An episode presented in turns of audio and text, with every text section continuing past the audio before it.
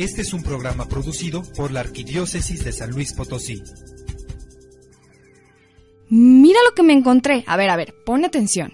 Es voluntad de Dios que en este mundo las almas se comuniquen entre sí, los dones celestiales por medio de la oración, para que llegadas a la patria celestial puedan amarse con amor de gratitud y con afecto mucho mayor todavía que el de la familia más ideal que pueda existir en la tierra. Allí no habrá miradas indiferentes, porque todos los santos se deberán mutuamente algo. Mm, eso lo escribió Santa Teresita del Niño Jesús. Órale, suena bastante profundo, pero no entendí muchas cosas. En sí, ¿qué es eso de la comunión de los santos? Mm, la verdad, yo tampoco sé muy bien, pero lo que sí sé es que hoy en Nunca es tan temprano precisamente van a hablar sobre este tema, así que préndele, que ya va a empezar. Comenzamos.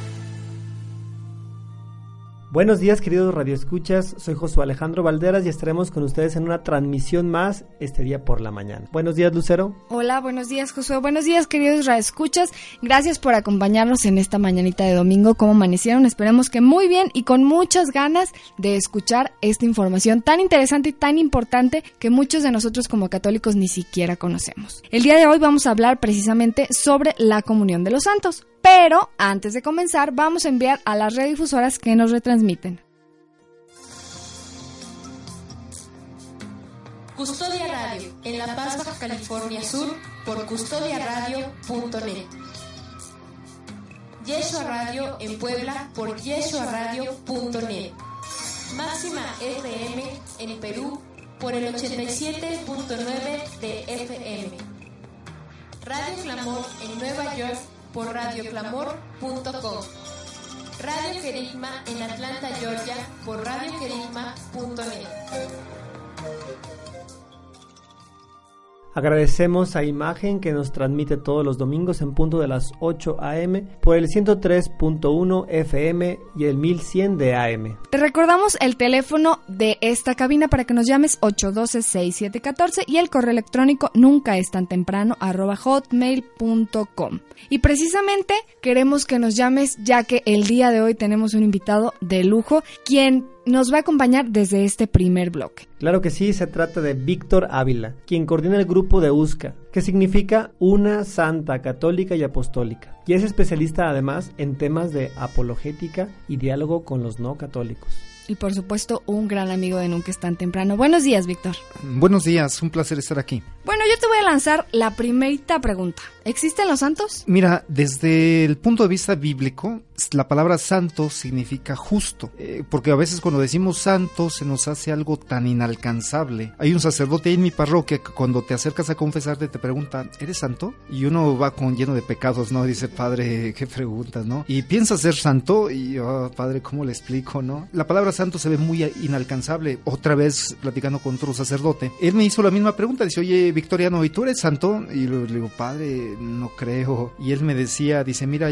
yo sí, desde mi bautismo Cristo me santificó, pero todavía no se me quita lo canijo. Entonces, la palabra santo en la Biblia significa justo, una persona justa, y esto, bueno, ya se nos hace un poquito más cercano, ¿no? Aunque sin embargo, bueno, pues a veces no somos tan justos, porque tendríamos que ser justos con la familia, justos en el trabajo, justos con la pareja, justos con el amigo, con el jefe y bueno, ahí empezamos a ponernos algunas tachitas, ¿no? Sin embargo, el santo es aquella persona que obedece a Dios. Entonces, que a Dios le da lo que él merece. Y, entonces estaríamos diciendo que de nosotros dependería el ser santos y claro que existe. Si nos vamos ahí en la Biblia, eh, San Pablo continuamente cuando manda sus cartas dice a los santos que viven en Galicia, ¿no? A los santos que viven en Corinto. Sin embargo, cuando dice santos, yo me imaginaba una comunidad así todos con su aureola y resplandeciente, sonriendo y sí, no, a los santos que viven en Corinto. Unos versículos después los está regañando porque están divididos, porque andan diciendo yo soy de Pedro, yo soy de Pablo, yo soy... Y él dice, oye, ¿qué acaso Cristo está dividido? Y los pone a mano, ¿no? San Pablo más abajo y los regaña porque uno ya le había volado la mujer al papá, ¿sí? ya andaba con la madrastra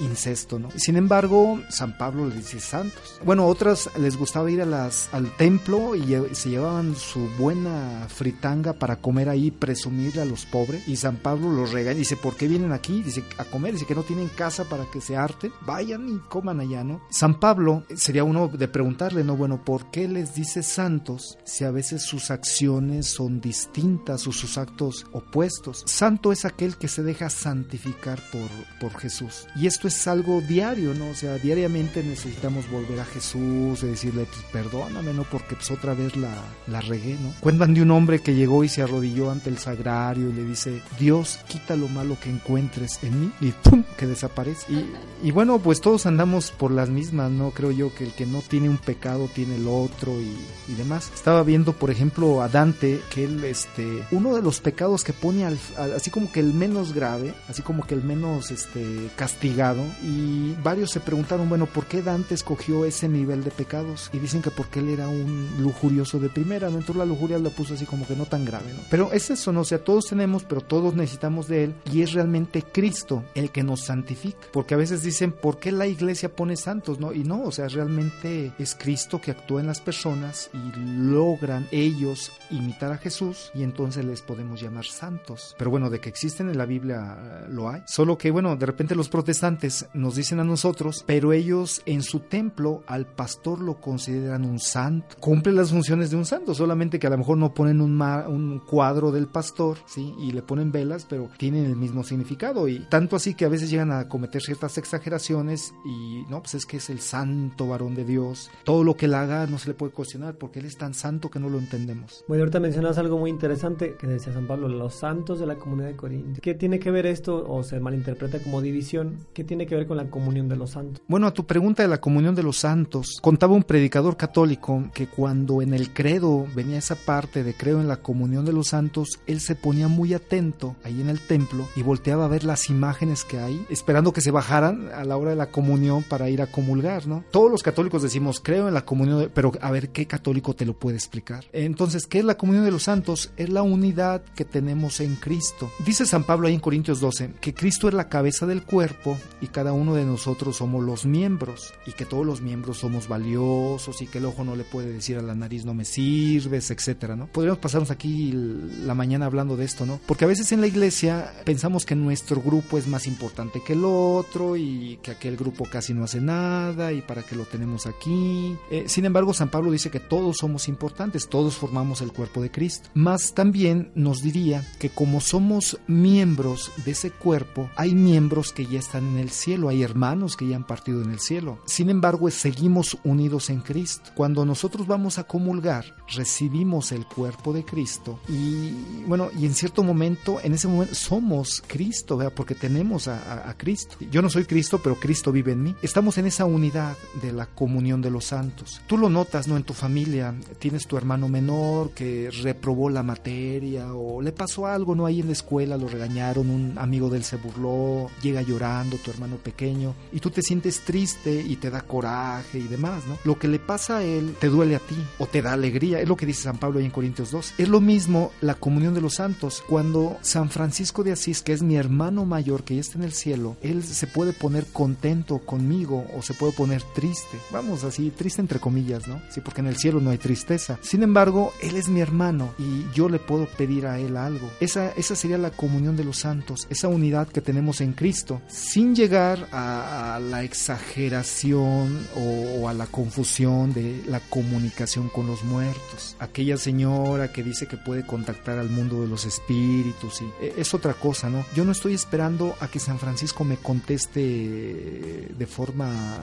verbal, ¿no? Ni le voy a pedir eh, que me diga qué tengo que hacer para conseguir un mejor trabajo. Solo pido la intercesión, pero yo no estoy esperando una respuesta directa de él hacia mí. La comunicación con los muertos está prohibida por la Biblia, pero otra cosa es pedir esa intercesión, ese favor. Tú puedes ayudar a tu hermano pequeño y no por eso tus papás se enojan, ¿no? Dicen, eh, tú, ¿por qué estás ayudando a tu hermano? No, no, tú nada más, hijo mío, tú solo a mí pídeme. Tu papá se pone feliz cuando ve que tú estás ayudando a tu, a tu hermano. Es la comunión, la, la unión que hay como familia. Solo que nosotros los católicos vemos a los santos como nuestra familia, como nuestros hermanos que están en el cielo. Y los hermanos separados lo ven así como que no, punto y aparte, ellos ya se murieron, están inconscientes y nada que ver, no les puedes pedir a ellos. Sin embargo, para nosotros no. Estamos unidos en Cristo, cuando comulgamos se hace plena esa unión y entonces podemos pedirles esa ayuda a nosotros, ¿no? Oye, Víctor, y hablando de, ciertas confusiones que dices que hay, bueno, porque hay mucha gente, en especial, por ejemplo, los protestantes que no los quieren, o la gente que dice, pues es que esos son cuadritos de personas y ustedes falsos adoradores de esas imágenes. O sea, ¿por qué no los quieren? Mucha gente.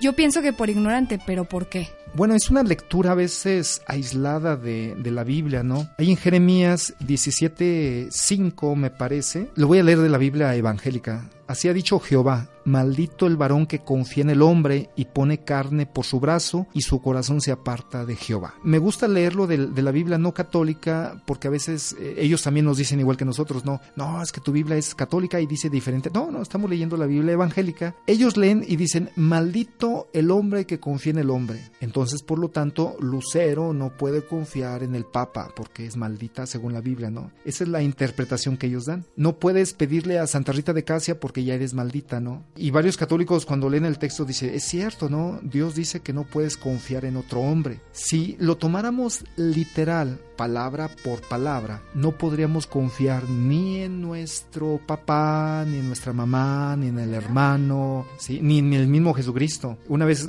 dando este tema le decía yo a una señora, no podríamos confiar ni en el marido y la señora dijo, no, en ese menos. sí. Pero no, o sea, leyendo el texto completo, dice, y aparta su corazón de Dios. O sea, somos malditos cuando confiamos en otro hombre y nos alejamos de Dios. Hay sectas que su líder se proclama Dios. Y a nosotros se nos hace así la cosa más extraña, ¿no? ¿Cómo un tipo se va a decir Dios? Tenemos, por ejemplo, la Iglesia Luz del Mundo, donde el líder eh, lo diviniza, ¿no? y llega a decir él que no podemos ir a Dios si no es a través de él y que solo eh, él es el camino, la verdad y la vida. Hay otra iglesia de la unificación que aquí en México no se ve, pero donde él decía que él era más caritativo que Jesucristo y que Jesucristo fracasó porque venía a casarse y lo mataron antes de tiempo, ya le había echado el ojo a María Magdalena, pero pues no, lo crucificaron y pues ya nada más ahí desde la cruz la veía muy triste y que él sí logró casarse y que él es mejor que Jesucristo eh, y etcétera, ¿no? Eso es lo que prohíbe la Biblia, que tú te apartes de Dios y empieces a confiar en los hombres. Esto también sería el ateísmo, ¿no? O sea, yo no creo en Dios, pero sí creo en mi razón. La fe es tonta, más sin embargo, como yo veo las cosas, es lo más eh, exacto que, que hay, ¿no? Están quitando a Dios y se están poniendo ellos mismos, como si nosotros fuéramos perfectos. Pues qué, tontería, ¿no? Otra, otro texto que a ellos les encanta viene en Timoteo. Víctor, ¿qué te parece si ese texto nos los compartes regresando de un corte comercial? Porque se nos está acabando el tiempo de este primer bloque. Te recuerdo el teléfono 812-6714 y el correo electrónico nunca es tan temprano hotmail.com. Regresamos, no se vayan. Ya estamos de regreso. Víctor, antes de finalizar eh, el bloque pasado nos hablabas acerca de por qué ciertamente no se quiere a los santos o se malinterpreta esta, esta devoción hacia ellos. Nos ibas a compartir otra carta de Timoteo. Sí, es en Timo la primera carta de Timoteo, capítulo 2, verso 5, porque hay un solo Dios y un solo mediador entre Dios y los hombres, Jesucristo hombre. Y este texto, el favorito de los hermanos separados, lo dicen, bueno, no le reces a María, no le reces a los santos, solo Jesucristo. Pero cuando tú vas al templo de ellos, bueno, una vez hay un cuentito, ¿no? Así muy curioso, ¿no? Donde dicen del pastor que llega y le lee el texto al católico y, el, y este le dice, oiga, disculpe, pastor, entonces yo estoy en un error. Y el pastor le dice, claro, estás en una equivocación tremenda, ¿no? Solo Jesucristo y Él es el único mediador. Dice, pastor, entonces puede orar por mí para que yo salga del error. Dice, sí, claro, y le voy a pedir a todo el templo el próximo domingo que oremos por ti para que salgas de ese error tremendo que es la iglesia católica. Y entonces este católico así muy despistado le dice, oiga, pastor, pero usted dijo que solamente el único mediador era Jesucristo y usted pues ya está también intercediendo por mí y no que nada más Jesucristo. Y es cierto, ¿no? O sea, ellos dicen solo Jesucristo, pero ve para que el pastor haga oración por ti. Entonces el pastor ya está intercediendo, ¿no? Y es quitar los santos y pone el pastor. Una, bueno, se va a ver muy triste mi sala, ¿no? Porque tengo algunos santitos ahí muy bonitos, este, y pues ya tengo que quitarlos y nada más poner al pastor. Pero, ¿qué es mediador? Si tú buscas en el diccionario, el primer significado de mediador dice es uno que se ocupa en resolver o reconciliar las diferencias al trabajar con todas las partes en conflicto. Jesús es el que está mediando entre los pecados nuestros y el Padre. Es por eso que es el único mediador, ya que es el único que puede entregar a la presencia del Padre con la sangre de su sacrificio expiatorio. Vamos a ponerlo así en palabras un poco más entendibles, ¿no? Cristo es el que pagó con su sangre por nosotros. Cuando yo peco, yo no tengo forma de compensarle a Dios, ¿no? O sea, ¿cómo le pago a Dios la ofensa que hice, ¿no? Mira, si yo te ofendo a ti, Lucero, yo digo, ¿sabes qué, Lucero? Pues discúlpame, ¿no? Y mira, te traje estos chocolates para que otra vez seamos amigos, ¿no? Y tú dices, bueno, pues no, no, no te perdono, pues están ricos los chocolates, ¿no? Va. Pero yo qué le puedo dar a Dios que Él no tenga si Él me lo ha dado todo. Solo tengo que voltear a Cristo y decirle, Jesucristo, por tu sangre, Padre Dios, por la sangre de Cristo, perdóname, o sea, porque yo no tengo nada que darle a Dios. Cristo es el único que puede pagar por mí. Otra cosa es interceder. Los santos van y le dicen a Jesús. Tenemos el, ejemplo muy fuerte ¿no? en Marcos 2, donde Jesús estaba predicando, estaba repleto el lugar, hicieron un agujero en el techo y por ahí bajaron a, a, un paralítico que era llevado por cuatro. Cuando Jesús vio la fe de ellos, así dice el texto, ¿no? Cuando Jesús vio la fe de ellos, sanó al paralítico. No sabemos si el paralítico tenía fe, no sabemos si quería ir porque estaba paralítico, ¿no? Aunque no hubiera querido ir, sí, no, no podía bajarse de la camilla, ¿no? Entonces, no sabemos si tenía fe o no, si tenía entusiasmo, no sabemos nada del paralítico. Lo que sí sabemos es que los que lo llevaban sí tenían fe, ese es el papel de los santos, que interceden ante Jesús. Jesús sana a este hermano que tiene ciertas necesidades, ¿no? A veces yo soy como el paralítico que por mis muchos pecados, debilidades, y no quiero contarte aquí más porque ya no me vuelven a invitar, ¿no? Pero eso es, ¿no? Jesús, yo estoy muy lejos de Él por mis pecados. Le puedo pedir a alguien que me ayude a llegar a Él. Ese es el papel de los santos. A veces el protestante piensa que nosotros creemos que el santo es otro Jesucristo.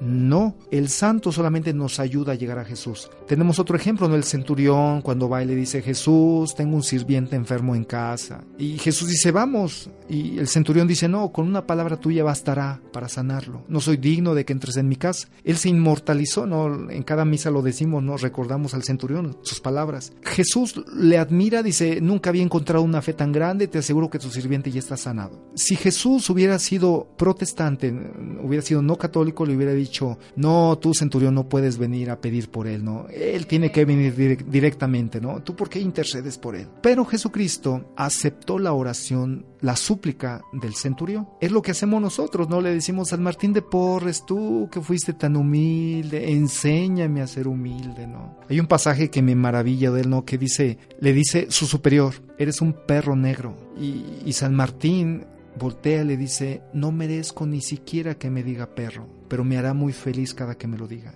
Entonces, eh, bueno, no sé si un día a ti, Lucero, te dicen, eres una perra. Entonces tenemos que voltear a San Martín y decirle, enséñame a tener esa humildad, eh, enséñame. Recuerdo a don Bosco, ¿no? Que un día lo corrieron de, de del oratorio donde tenía tantos jóvenes y su superior le dice, ah, es que hay otros sacerdotes que están protestando porque hay mucho ruido de los jóvenes, ¿no? Y don Bosco dice, dígame quiénes son, yo puedo hablar con ellos y convencerlos y su superior le dice, es que son todos. Los mismos sacerdotes le pusieron obstáculos a don Bosco y lo corrieron que se fuera a otro lado. Entonces cuando mi párroco me corre, yo digo, ay don Bosco, ayúdame a aceptar esto, ¿no? Sí, intercede ante Jesús, pídele a Jesús la gracia su ayuda para que yo pueda aceptar esto que me está pasando. Mira, el catecismo de la iglesia dice algo muy bonito, ¿no? Sobre los, sobre los santos, que yo he preguntado, ¿para qué son los santos? La primer respuesta de los católicos son intercesores. Y no, sí, no es la primera función. Ahí en el Catecismo, que es el libro que tenemos ahí en casa que nunca leemos, en el número 828, dice, al canonizar a ciertos fieles, es decir, al proclamar solemnemente que estos fieles han practicado heroicamente las virtudes y han vivido en la fidelidad a la gracia de Dios, la Iglesia reconoce el poder del Espíritu de Santidad que está en ella y sostiene la esperanza de los fieles proponiendo a los santos como modelos e intercesores. Entonces los santos son modelos. Cuando entramos a la iglesia y vemos ahí a los santos, es para que aprendamos de ellos y tratemos de imitarlos. Tú entras a un negocio y tienen a San Martín Caballero con su alfalfa para el caballo. Tú le preguntas, sale a la tienda, oiga, disculpen, ¿usted es católico? Sí. ¿Para qué tiene el San Martín? Es para que me dé suerte, para vender. Oh, tristeza. Oiga, ¿y usted sabe quién fue San Martín Caballero? Uh, no, pero uh, siempre le cuido mucho que no se le acabe la alfalfa la alfalfa. Es triste, ¿no? O sea, que no sepamos quién fue ese santo. Por lo menos saber quién fue el santo. O sea, si tú tienes un nombre de un santo, bueno, por lo menos saber quién fue San Víctor, ¿no? Sí, o Santa Patricia, Santa Elena. ¿Quién fue? ¿Qué de bueno hicieron ellos, ¿no? Para poder imitarles. La iglesia nos recomienda, ¿no? Que si tú tienes un hijo, le pongas el nombre de un santo para que sea su primer intercesor ante Jesús, su, su patrono. ¿verdad? Sin embargo, bueno, hoy le ponemos nombres extraños a los hijos y uno que viste en tal película. El santo es, primera cosa, no, modelo alguien a quien debemos de, seguir. Santa Rita, ¿no? Le tocó un esposo de aquellos, ¿no? Mafioso y demás. Un día llega él todo así ensuciado con sangre en su camisa. Santa Rita se le queda viendo asustada. Eh, él se quita la camisa y se la avienta al suelo y le dice, lávala. Santa Rita se agacha, la recoge y le dice, perdóname, y se va a lavarla. Bueno, estos gestos fue lo que eh, hizo que al final él se convirtiera. Obviamente, bueno, yo creo que hoy en día ya le hubieran dicho a ella, divórciate, rehace tu vida. Pero no, ella fue fiel a Cristo y supo, ¿verdad?, imitar a Jesús en esa humildad y entonces convirtió a esta persona, ¿no? Sí, bueno, por la gracia de Cristo. Esos son los santos, ¿no? Modelos para nosotros y en un segundo momento intercesores. Tenemos más ejemplos ¿no? en la Biblia, ahí en números 21 llega pueblo, ¿no? Perdónanos Moisés porque hemos pecado contra Dios y contra ti, porque hemos hablado demás, ¿no? Pídele perdón a Dios por nosotros. Y ahí va Dios. Digo, ah, perdón, ahí va Moisés, ¿no? A pedirle perdón a Dios. Perdona a tu pueblo, Señor, mira. Y Dios le dice a Moisés, haz una serpiente de bronce y ponla en lo alto, y todo el que mire la serpiente va a quedar sanado. Ya iba Moisés, ya hace la serpiente y la pone en lo alto. Y Dios aceptó la oración de Moisés que estaba pidiendo por el pueblo. Si Dios hubiera sido testigo de Jehová, le hubiera dicho, no, no puedo aceptar esa oración, ¿no? que ellos vengan directamente. Dios acepta la oración de nuestros hermanos. Solo que tenemos hermanos que están en el cielo. Y vamos, no, si tú tienes que pedirle a alguien, a quien tú dices, ¿a quién le pido? Al que está más cerca de Dios o al que está más lejos. Bueno, yo le pido al que está más cerca. Si María, que es la madre de Jesús, que es la madre de Dios,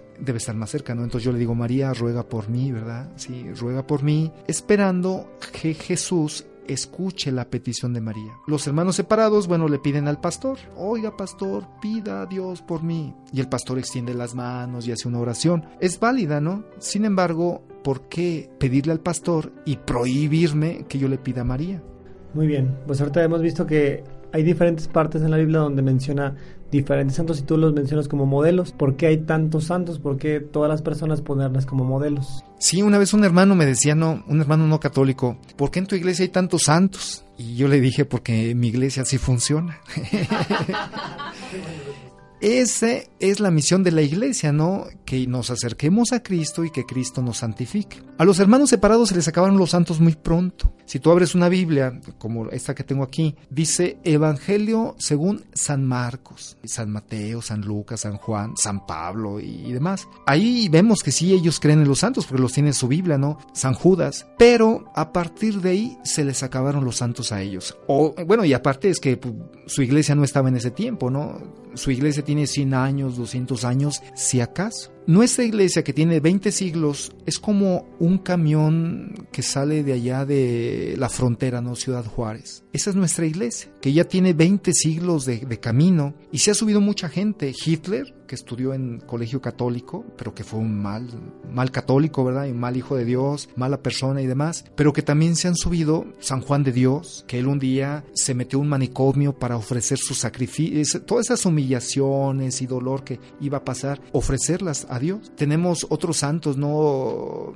San, Damián, que se fue a vivir con los leprosos. Yo les he dicho a algunos hermanos, le digo, mira, ponme de ejemplo uno de tu iglesia, un, un, feligrés de tu iglesia, a la altura de la Madre Teresa Calcuta. Cuando vemos a ella y vemos su vida, lo que hizo, lo que dejó, ¿no? Que dijo, cuando salió de su país sabía que nunca iba a volver a ver a su mamá y sin embargo ella sale de ahí. Cuando le avisan que estaba muriendo, ella sabía que si regresaba no le iban a dejar salir otra vez de, de su país y ella prefirió a Cristo y renunció a su mamá. Entonces decimos, bueno, ¿quién hace eso? Pero por amor a Cristo lo, lo hizo. Entonces vemos por qué la iglesia le, le llama santa, ¿verdad? Para saber si Dios quiere que se le dé ese amor especial se, se, le pide una señal a Dios, ¿no? Que son los milagros. Y ese es otro proceso, ¿no? Que se abre para declarar si esa persona es santa o no. Pero no porque la iglesia lo haga, sino porque dice, Dios quiere que a esta persona se le reconozca públicamente su santidad. Muy bien, Víctor. Y yo creo precisamente vamos a hablar de ese proceso para que la iglesia lo declare santo. Sin embargo, vamos nuevamente a un corte comercial. Les recordamos el teléfono 812-6714 y el correo electrónico nunca es tan temprano hotmail.com. Regresamos, no le cambie. Regresamos, no se vayan. Ya estamos de regreso. Estamos de regreso, les recordamos los teléfonos aquí en cabina, 812-6714, nuestro correo electrónico nunca es tan temprano hotmail.com y si quieren seguirnos por Facebook estamos como nunca es tan temprano. Continuamos con la entrevista con Víctor Ávila, estamos en el tema la comunión de los santos.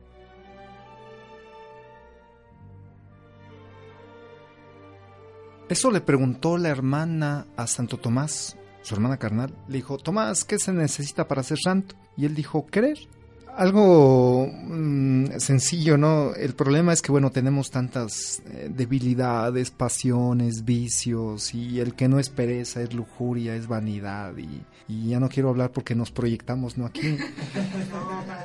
Por eso, qué bueno que tenemos la comunión de los santos. Yo le pido a San Francisco, le pido a San Martín, le pido a Teresita de Jesús, le pido, no sé, échenme la mano, ¿no? Porque yo a lo mejor no, no puedo. Somos familia, cuando mis hijos se ayudan uno con otro, yo no me enojo, me da alegría que se ayuden. Entonces Dios, que es mejor que yo, cuando ve que nos ayudamos entre hermanos, no verá ningún problema. Y eso es muy bueno en la comunión de los santos. Ojalá luchemos, ¿no? Porque o somos santos o nos olvidamos del cielo. Ya viene la fiesta, ¿no? De todos los santos, así, el primero de noviembre. La iglesia quiso poner esta fiesta porque son todos los santos, o sea, los conocidos y los no conocidos. Porque todos los que están en el cielo son santos. ¿Ah, sí? No hay así de que uno que llegó y no sea santo, no, o sea, es, eh, el detalle es que hay algunos que han brillado por su santidad, que han hecho exageraciones en su vida, ¿no? Virtudes heroicas Pero quizás también hubo otro mártir cristero que fue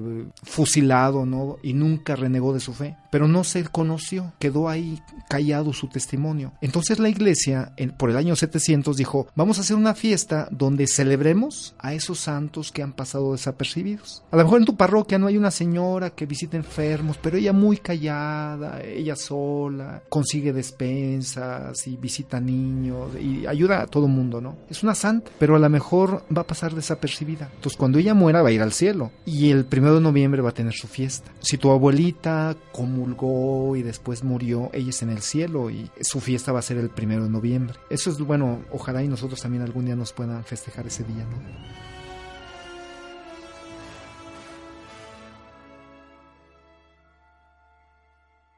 Mira, una vez leía un libro no católico, ¿no? Y, hacía estas eh, exageraciones tremendas, ¿no? Decía, bueno, mira, si San Francisco de Asís hablaba italiano, si alguien en Rusia, le, en Rusia le está hablando rus, en ruso, San Francisco de Asís no le va a entender. Y luego acá en México otro le está hablando en español y en Estados Unidos otro le está hablando en inglés. Pues el pobre San Francisco, decía el cuentito este así, burlándose de, de la doctrina católica, pobre San Francisco no va a saber ni a quién. Esto es en el plano muy humano. Sin embargo, tiene explicación. Tenemos nuestra computadora, tenemos ahí, no sé, 50 personas conectadas. Una vive en Colombia, otra vive en Argentina, otra vive aquí en México, otro vive aquí a la vuelta. Y sin embargo podemos estar platicando con los 50 al mismo tiempo con eso de la tecnología en WhatsApp, que es otra cosa también, ¿no? ¿Cómo te puede contestar una persona que está a miles de kilómetros en cuestión de segundos? Yo no lo entiendo, pero sin embargo está al alcance de la mano, ¿no? En tu celular. Eso podríamos verlo a nivel de Dios y bueno, si esto es lo que logramos humanamente, ¿qué no podrá hacer Dios? Nosotros ya tenemos dos megas en banda ancha, ¿no? En,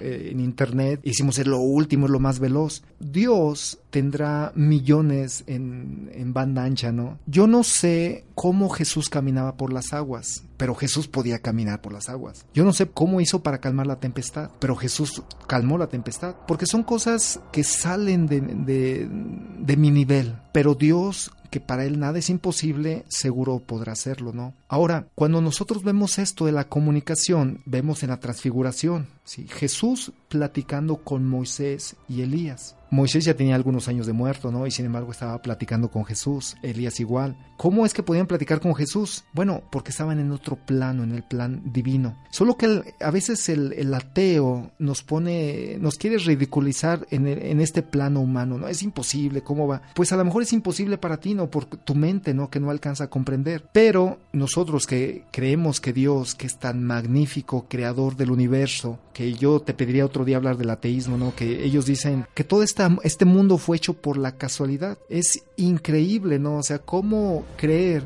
Si yo te digo, mira, el coche que traigo fue hecho por la casualidad, tú te reirías de mí dirías, ah, qué, tonto, ¿no? O sea, hubo un ingeniero que diseñó, hubo un mecánico que armó, hubo un pintor, hubo un eléctrico, hubo cientos de personas que intervinieron para que mi camioneta se armara. ¿Cómo es que el universo creen que fue hecho por ah, la casualidad, ¿no? Que un día se empezaron a juntar las moléculas y se multiplicaron y, casualmente le salieron patitas y... Pero si ellos lo ven desde ese punto, la comunión de los santos o mis oraciones es algo tan absurdo pero a mí se me hace triste, ¿no? Porque mira, yo cuando tengo un problema, yo recurro a Dios. No tengo trabajo, ay Dios mío, ayúdame a encontrar trabajo. Cuando tengo un problema en casa, ay, este, Virgen María, tú que a los novios en las bodas de Caná tuviste compasión de ellos, ¿no? Y fuiste a Jesús y les dijiste, mira Jesús que se les acabó el vino a ellos. Eh, digo, María, pídele a Jesús, ¿no? Que me dé vino del que él sabe para tener vida eterna, para tener alegría.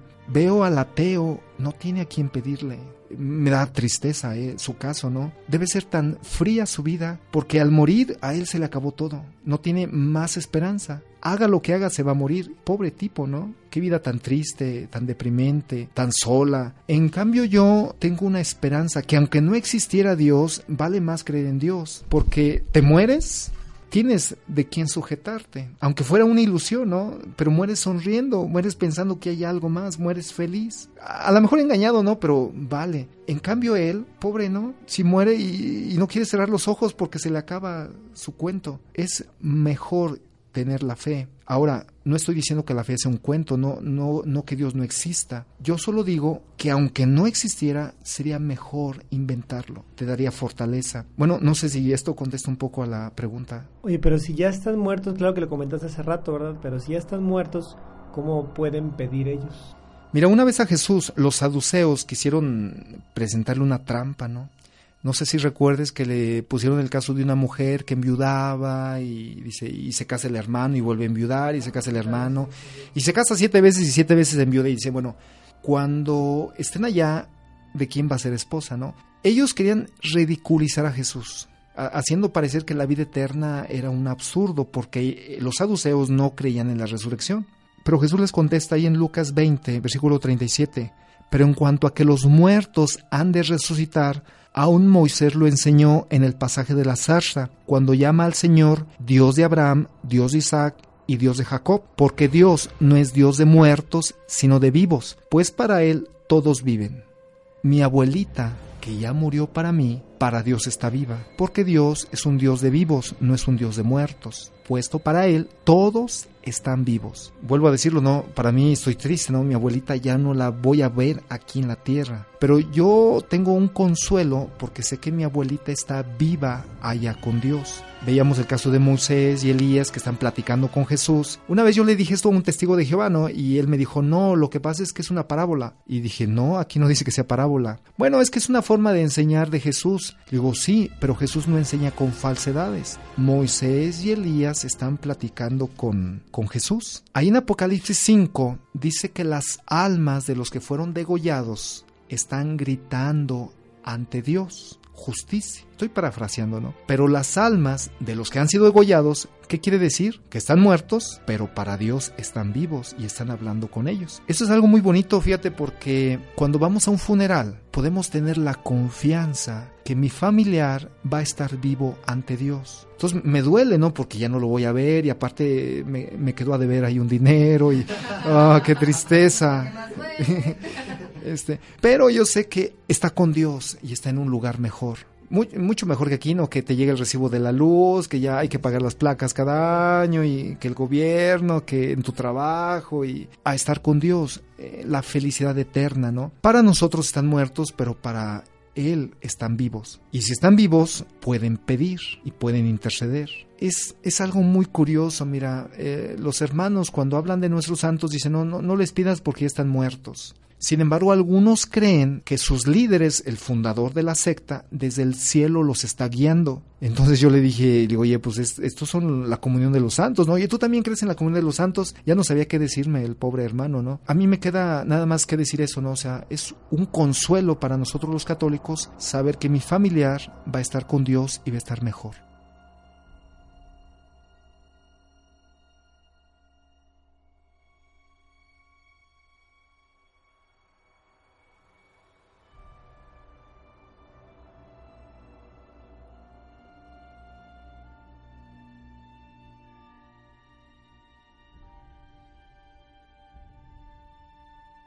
Bueno, pues el caso más triste que ya hablaremos después, ¿no? De la Santa Muerte, el famoso niño Fidencio, San, Martín de los narcos, ¿no? Y Martín, patrono de los narcotraficantes y, y demás, ¿no? Hay cosas que la iglesia le llama supersticiones es una mezcla de cosas sagradas con cosas profanas, con hay un experimento, ¿no? una aberración. Pero a veces por ignorancia de nuestro pueblo, que tristemente, ¿verdad? No, no nos gusta leer, no, no vamos a lugares para que haya formación. Y también tenemos que decirlo, ¿no? A veces hay sacerdotes que en sus homilías no enseñan nada, ¿no? Entonces tenemos un pueblo tan mal informado que a veces se arrodilla ante cualquier tronco. Y también, bueno, a veces la señora que pues tiene ahí su casa llena de santitos, pero que no va a misa, pero que ella ya siente que cumple porque pues es, es eh, hace ciertas, ciertos ritos, ¿verdad? Ciertos rezos diarios. A lo mejor tiene mucha devoción, mucha piedad, pero le falta lo más grande, ¿no? Que es cuerpo de Cristo, su palabra, ir a la, a la iglesia, ¿no? Para tener esto, ¿no? La las lecturas, la guía del sacerdote de la iglesia. Entonces, sí, bueno, hay católicos que a veces despistados, ¿no? Que llegan a creer cosas que no son. Cuando tengo algún diálogo con no católicos, les digo, mira, yo vengo a hablarte de la sana doctrina católica, de los malos católicos que hayas conocido, ¿no? Que a veces piensan que porque traen un rosario colgado al cuello les va a ir bien y no les va a pasar ningún accidente, como un talismán, ¿verdad? Digo, eh, eso no es doctrina católica. Entonces sí valdría la pena, ¿no? Hay quienes ponen el ramo del domingo, sí, del domingo de Ramos, Semana Santa, detrás de la puerta para que no entre Satanás, o una estampita de San Ignacio Loyola, que él nunca hizo eso, ¿no? Que con esa estampita el diablo ya no va a entrar a la... Si realmente funcionara la estampita, cuando nosotros fuéramos pasando nos electrocutábamos, ¿no? Porque a veces llevamos el diablo dentro, ¿no? Eh, tenemos una forma de hablar de aquellas, o odiamos, nos vengamos. Entonces a veces nosotros somos el diablo. San Ignacio, él hizo unos ejercicios espirituales muy hermosos, hizo un discernimiento de espíritus. ¿Cómo saber que lo que estás sintiendo viene de Dios o viene del diablo? Y él hizo, bueno, varios, varias cosas para distinguir, ¿no? Discernir. Sin embargo, bueno, de ahí se agarraron algunos para hacer eso de que San Ignacio por la estampita ya el diablo no va a entrar. Entonces tendríamos que conseguir otra para la puerta de atrás, para las ventanas, para la alcantarilla, porque a lo mejor por ahí puede salir. Entonces hay, hay cosas que no son católicas, pero que están mezcladas. Como decíamos hace rato, ¿no? San Martín Caballero, que yo he visto al pobre santo en una herradura, con ahí ojitos de venado, y yo digo, pobre San Martín, te, pídele paciencia a Dios, ¿no? Porque es una tontería, ¿no? Pero bueno, no hay que ir a regañar a estos, a estos hermanos, ¿no? A lo mejor hay que explicarles un poco, ¿no? Que eso no es doctrina católica, que eso no está aprobado. Y nosotros, si quiero ayudar a él, con mucha caridad, acercarme, yo leer al santo, la vida de él y poderle dar el mensaje. Muy bien, Víctor, pues vamos a enviar un corte. Les recordamos a todos los radioescuchas el teléfono en quien camina 812-6714 y nuestro correo electrónico nunca es tan temprano hotmail.com. Regresamos. Regresamos, no se vayan. Ya estamos de regreso. Y estamos en la parte final de, de, esta entrevista con Víctor Ávila. Gracias por acompañarnos y estamos a punto de dar las conclusiones. Víctor, ¿nos podría decir algunas palabras acerca de estos temas? Ya para puntualizar y para que nuestros radioescuchas queden con ese sabor de boca para el domingo. Bueno, yo quería leer un texto de San Pablo en Filipenses 1, ahí en el verso 21. Porque para mí el vivir es Cristo y el morir es ganancia. Mas si el vivir en la carne resulta para mí en beneficio de la obra, no sé entonces qué escoger, porque de ambas cosas estoy puesto en estrecho, teniendo el deseo de partir y estar con Cristo, lo cual es muchísimo mejor, pero quedar en la carne es más necesario por causa de ustedes. Y confiando en esto sé que quedaré, que aún permaneceré con todos vosotros para vuestro provecho y gozo de la fe. Podemos sacar muchas enseñanzas de aquí, ¿no? Una es, el santo es aquel que logra vivir en Cristo. Ojalá nosotros, ¿verdad?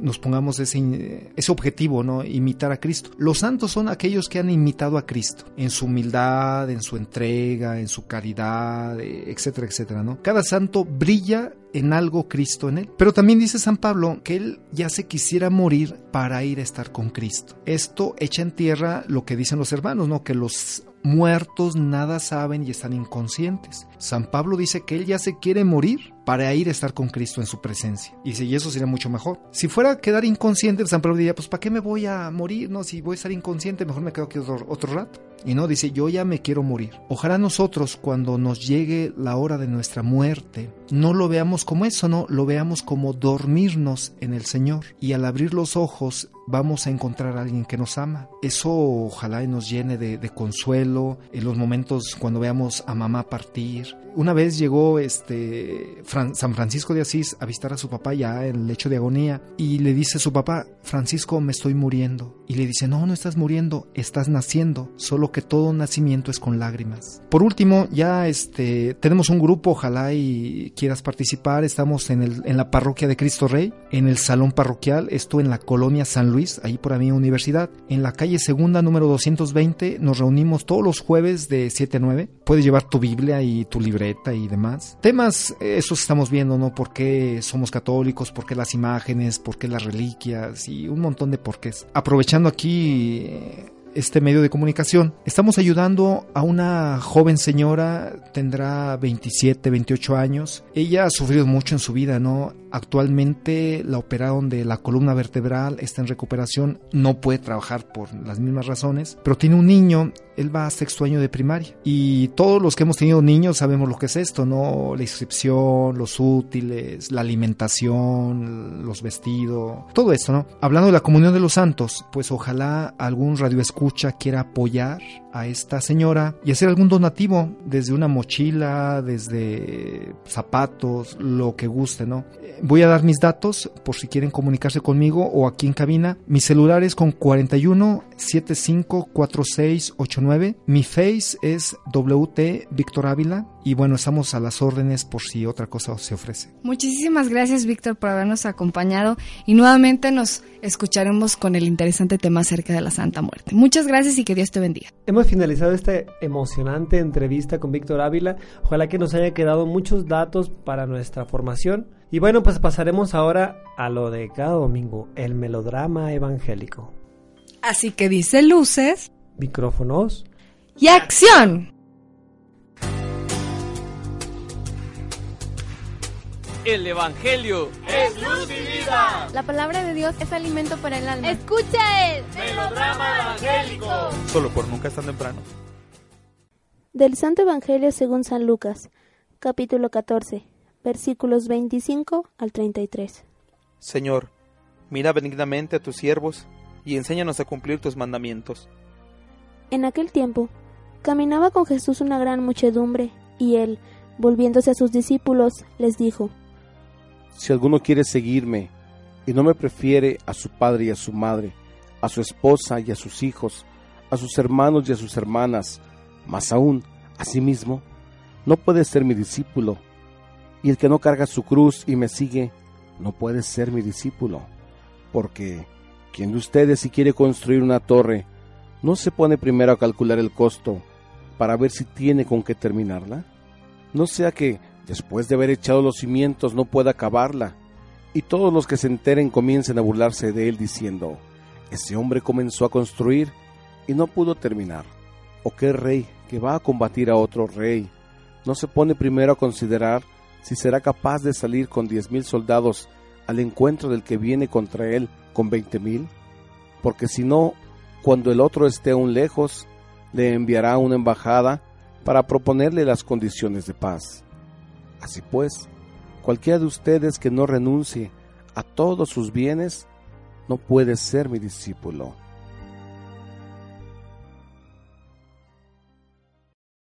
Para nuestra reflexión. Este es su servidor el Padre Roberto Mena, siervo misionero de la Santísima Trinidad. Ya nos encontramos en el 23 domingo del tiempo ordinario y las lecturas están tomadas de Sabiduría 9 del 13 al 18, Salmo 89 del 3 al 17, Filemón 9 al 10 y del 12 al 17. Y luego el Evangelio tomado de Lucas 14, 25, 33. Mucha gente rodeaba a Jesús y lo seguía por todas partes para recibir curaciones y otros favores. Y el Señor no rechazaba a nadie. Todos eran seguidores, pero no todos discípulos. Jesús invitaba a sus discípulos a llevar la cruz, como Él lo haría dentro de poco, y a imitarlo en sus obras y su santidad, pero también en sus sufrimientos y en su muerte.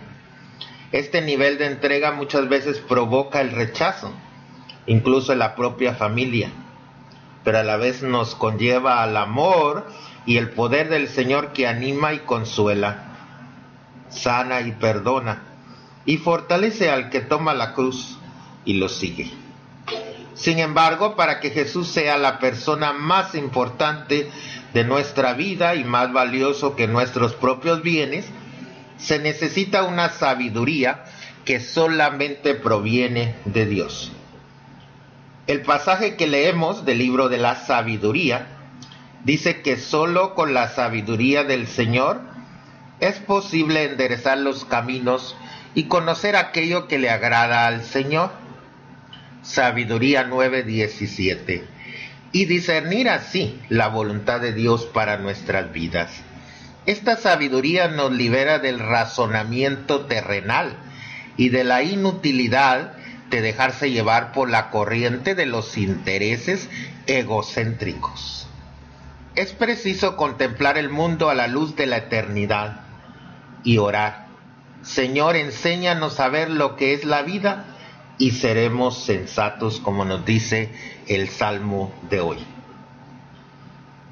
Es Cristo mismo el que nos está llamando, aquel que fue el arquitecto y constructor del universo y el que diseñó las fibras que forman nuestro cuerpo, es el que nos está llamando. E invita una respuesta correcta para enfrentar el desafío de la nueva evangelización en este año de la fe en que nos encontramos y el Papa Francisco nos está animando a ir a predicar a las periferias. Y esto es mejor y más valioso que cualquier posesión terrenal, cualquier apego carnal o cualquier triunfo social, político o incluso deportivo.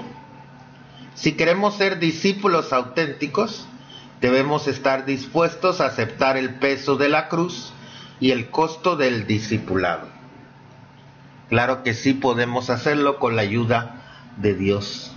Pidámosle que nos ayude a confiar que Él nos va a fortalecer para seguir por su camino llevando nuestra cruz y recordando que si somos fieles hasta el final, Él nos va a conceder la corona de la vida.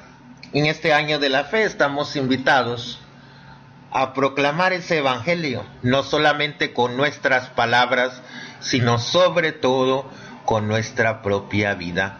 Que nuestras acciones reflejen lo que oramos.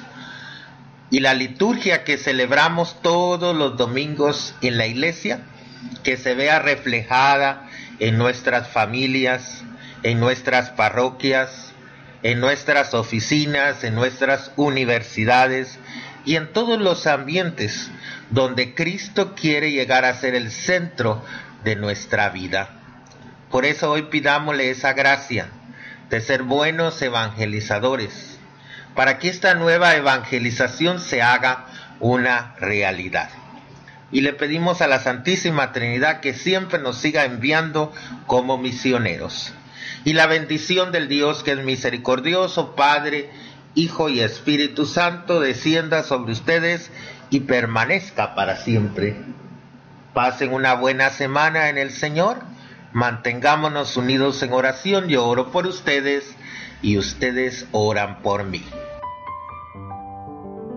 Agradecemos al sacerdote por su comentario y al equipo del ingeniero David por la producción de estos melodramas. Les te voy a contar un chiste buenísimo que acaban de contar entre semana. A ver, dime. no lo cuento, espérame. ¿Sabías que los católicos siempre hemos sido súper prendidos desde la antigüedad? No, ¿por qué? Porque siempre hemos tenido como ministerio.